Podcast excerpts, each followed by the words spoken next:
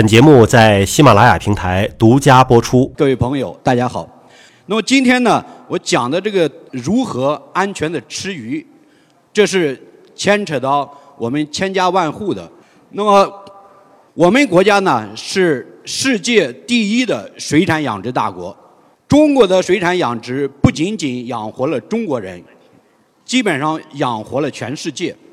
我们养殖品种多样化，像淡水的有十几个主养品种，海水的也有十几个主养品种。那么养殖模式也是在全球最丰富的，包括我们传统的池塘养殖、网箱养殖、围栏养殖、浮筏养殖、工厂化循环水养殖等等各种模式，很多都是首创在我们中国。所以呢，这一点我们是感到非常自豪的。我们国家的水产养殖整个产业的规模是一万多个亿啊，是万亿级别的这样一个市场。这个数据呢是来源于我们中国渔业的统计年鉴。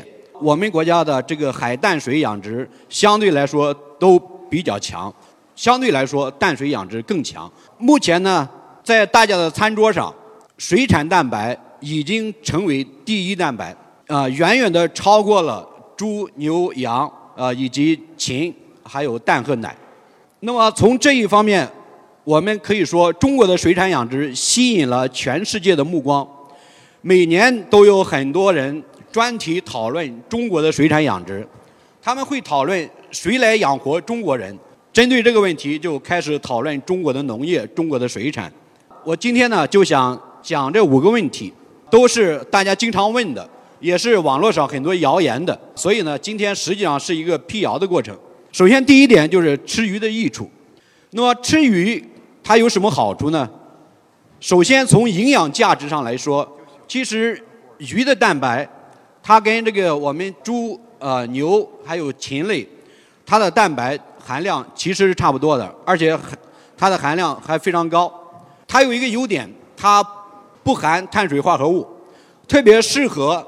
我们血糖高的人，或者说想减肥的人，另外呢，它的主要的这种脂肪，它是不饱和脂肪酸，对心血管是有好处的。鱼肉我们习惯称之为白肉，而猪牛羊等等都称之为红肉。那么近几年关于摄入红肉的量，其实国际上是有一个讨论的。啊，我们有些专业的专家可能知道。过多的摄入红肉是有一定的致癌的。那么现在也在讨论是否把红肉列入这个二级致癌物。鱼的蛋白它本身分解的就快，减少我们胃肠道的负担。那么相比来说，牛肉的排空时间要比鱼肉长得多。再一个是从健康方面，在2017年曾经在 Nature 上发表一篇文章，吃鱼可以提高智商、促进睡眠，而且这个研究是。以我们中国的小孩儿为调查对象来做的，调查了五百四十一名九岁到十一岁的小孩儿，啊，然后对他们这个每周吃鱼的状况进行一个问卷，啊，然后来进行智商的测定。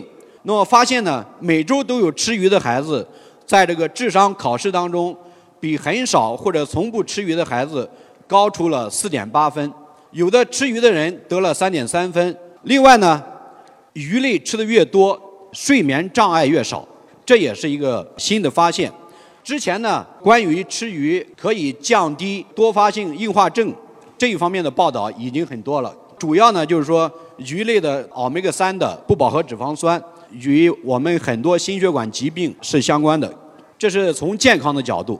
第二一个，可能跟大家的认知不太一样，因为大家习惯要吃野生的。有时候到酒店里点，还要特意问一下你这个是野生的不？摆出一副非野生不吃的架势。其实呢，野生的相对来说它的安全性到底如何？我们来做一个评价。那么在做这个评价之前，我们首先要知道这样一个理论，就是生物放大作用。对于一些低营养层次的鱼，你可以随便吃；而对于一些高营养层次的鱼，啊，你像这个鳟鱼、金枪鱼，每周吃几次就可以了。再高营养层次的，像鲨鱼，每个月吃几次就可以了。你如果吃的太频繁，就容易引起中毒。这个中毒主要是一些汞啊、重金属啊这一类的。这是呢，就是说生物放大作用。再看的一个是我们水体的污染状况。淡水的这个呃水体污染，我们海河和辽河流域属于中度污染。目前我们还有很多五类水、四类水。那么再看海水，劣四类水的比例大约是十五点六。入海口，我们的劣五类水的比例是百分之十四点九。那么在这些水体当中的野生鱼类，可想而知，它就会面临一些污染物的富集，导致不安全。所以我们认为呢，野生的环境它是不可控的。而我们养殖的环境是可控的，当然大家可能也听说过有药物残留这些现象，但是这些现象是可以通过管理来改善的。但是野生环境我们是无法改变的，甚至全球污染的这个进度还在加大，随着全球变暖，污染物的扩散速度也在加大。所以说，野生环境它是不可控，而养殖环境是可控的。第二一点，野生鱼的生长速度非常缓慢。因为没有人给它投饵，它就能抓到多少吃多少。生长周期越长，它的有毒物质累积的周期就越长，累积的越多。而我们这个养殖鱼类，都是经过我们人工选育的，我们所选育的品种都是生长快、饲料转化率高。也就是说，我们基本上一斤饲料可以长出一斤鱼来，饲料系数基本上是一比一，非常好，污染周期短。第三个，野生鱼。它是以生物饵料为主的，本身就存在生物累积和放大作用。而我们养殖鱼类呢，现在主要的养殖品种都实现了我们人工配方饲料，就跟我们的婴儿奶粉一样，它是非常安全的。这样呢，就减少了这种污染的机会。所以从这三个层面来说，养殖鱼它更安全，野生鱼类反而不安全。第三个问题，海水鱼和淡水鱼在营养和安全性上的比较。在海边生长的人呢，喜欢吃海水鱼，而且习惯说海水鱼的营养价值比淡水鱼营养价值高。尤其是像 DHA 这一类的，认为只有在深海鱼类里才有。事实上这是不对的。海水鱼和淡水鱼在 DHA 以及不饱和脂肪酸含量方面，它们呢没有统计意义上的差别。因为欧米伽三它主要是来自于藻类，跟它的食性是相关的。甚至有些淡水鱼，你比如我们现在被称之为第五大家鱼的加州鲈，它的这个 DHA 的含量比海水鱼还要高。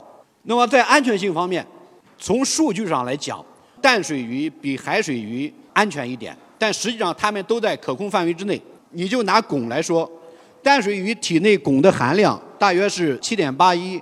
到六十四点二纳克级别，低于这个国家标准。那么近海的海水鱼，它的汞的含量是五十九点二到一百一十二纳克，相对来说比较高，但是呢也是低于国家标准的。所以说它们都是安全的，只是从这个数据上来说，淡水鱼更安全一些。第四个问题，肉食性鱼类和草食性鱼类的这种比较。很多人喜欢吃肉食性鱼类啊，凶猛的石斑鱼、桂鱼，认为肉食性鱼类它的肉质更硬，然后有嚼头；而淡水鱼像这个青草鲢鳙，我们广东人几乎吃的很少。珠三角那里对草鱼还算比较认可。实际上呢，就是说，对于我们用配方饲料来养的鱼，其实它们之间的这种安全性上差别是不大的，因为我们可以通过精准营养的办法。来改善这个鱼的体色、它的味道、营养，我们都可以改变。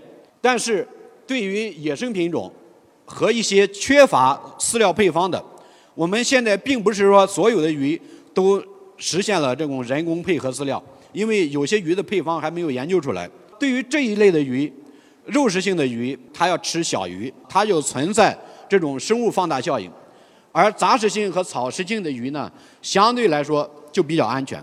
另外一点是跟我们全球的渔业资源保护有关的。在一七年，国外有人发表一篇文章，还是发表到非常权威的刊物上，就说中国的水产养殖耗尽了全球的渔业资源。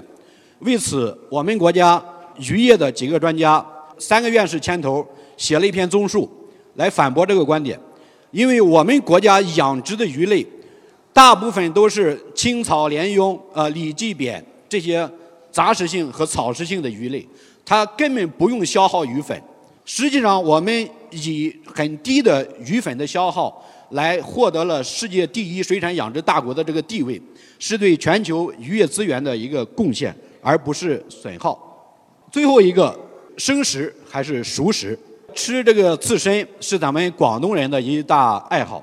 我以前我在北方的时候是很少生吃的，但是到了广东，这个很常见，可以说呢非常普遍的一种现象。其实从理论和概率上讲，啊，任何一条野生鱼都有寄生虫，而且不止一种。